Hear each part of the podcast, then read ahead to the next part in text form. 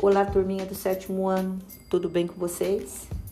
Veja só, turminha, eu estou iniciando uma produção de podcasts para enviar a vocês com alguns conteúdos do nosso currículo de ciências. Coloquei o nome no nosso podcast de Ciências ao Pé do Ouvido. Eu espero que vocês aprovem.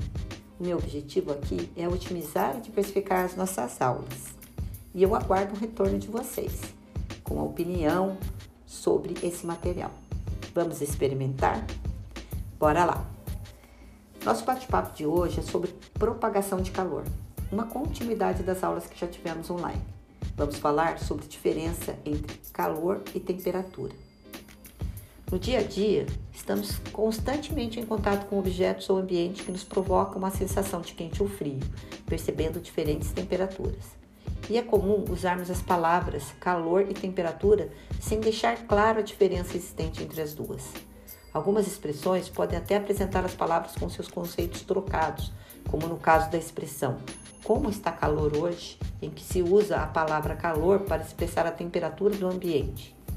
Então, a partir disso, se deduz que as sensações de quente e frio que temos também não são sensações de calor, e sim de temperatura.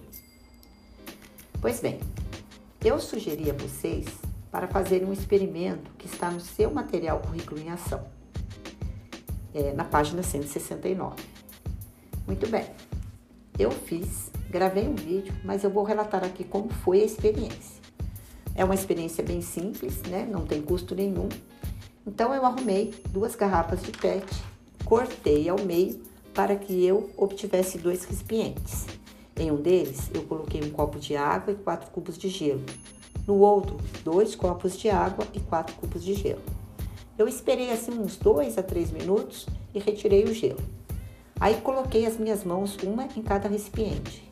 Feito isso, eu pude perceber que no recipiente que continha menos água, a temperatura estava men menor em relação ao recipiente com mais água. Agora veja bem, Supondo que o gelo absorve a mesma quantidade de calor dos dois recipientes, deduz-se que a água do recipiente A perde a mesma quantidade de calor que a água do recipiente B. Sendo assim, como que podemos explicar o fato de a temperatura ser menor no recipiente A? Essa é a chave da questão. Bom, gente, como a quantidade de água do recipiente A é menor, tem-se ali um número menor de moléculas de água e isso explica o fato de temperatura ser menor.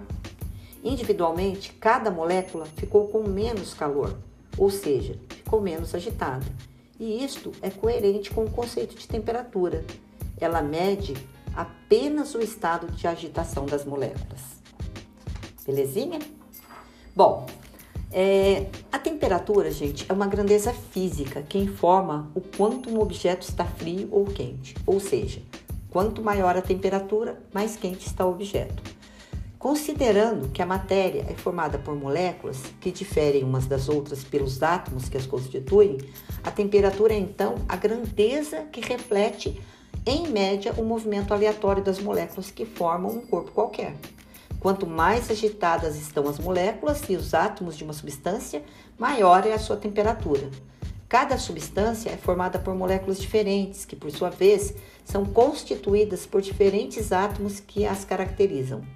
Essas moléculas elas não ficam paradas, elas se movimentam continuamente, de forma desordenada, sempre interagindo ou colidindo quando estão muito próximas umas das outras. Portanto, temperatura de um objeto ou meio é a medida do nível de agitação de seus átomos e moléculas, enquanto calor ou energia térmica é a quantidade de energia envolvida nessa agitação molecular. Logo, calor é a energia térmica em movimento, passando de um corpo para outro. Turminha, se vocês quiserem ver o experimento, a gravação eu vou deixar disponível lá no WhatsApp da sala de vocês, tá ok? Nós temos também um assunto que vocês estão trabalhando na né? A gente está trabalhando assim, vocês estão confeccionando a garrafa térmica na, na, no componente de práticas experimentais. E nós já falamos sobre condução, convecção e radiação numa das aulas que nós tivemos sobre práticas experimentais, tá?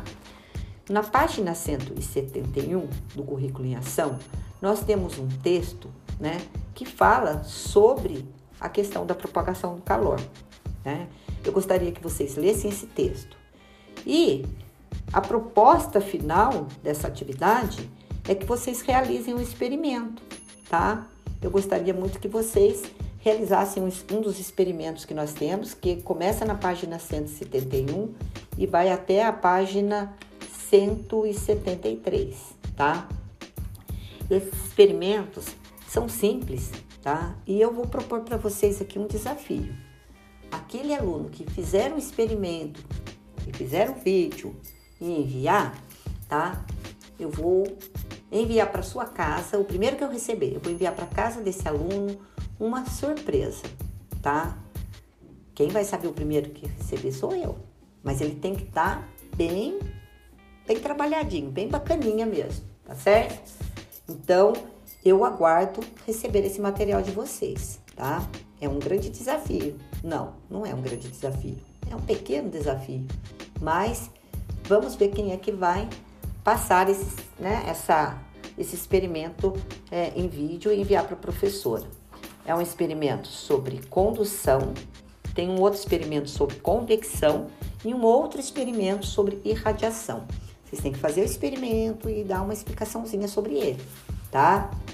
Então, é, tem até um, um, como fala, um roteiro para vocês, né? Tem o material que vocês vão precisar, o procedimento e aí tem algumas questões. E essas questões vocês vão responder ao realizar o experimento, tá? Vamos lá, gente? Um beijo grande, tá? Fiquem com Deus. Ah, outra coisa também, gente na, na página 174, tem uma série de textos relacionados a, esses, é, a essas formas de propagação de calor. Eu acho interessante que vocês leiam para que vocês entendam melhor né, esse experimento também, tá ok? Fiquem com Deus, beijinhos e até a próxima.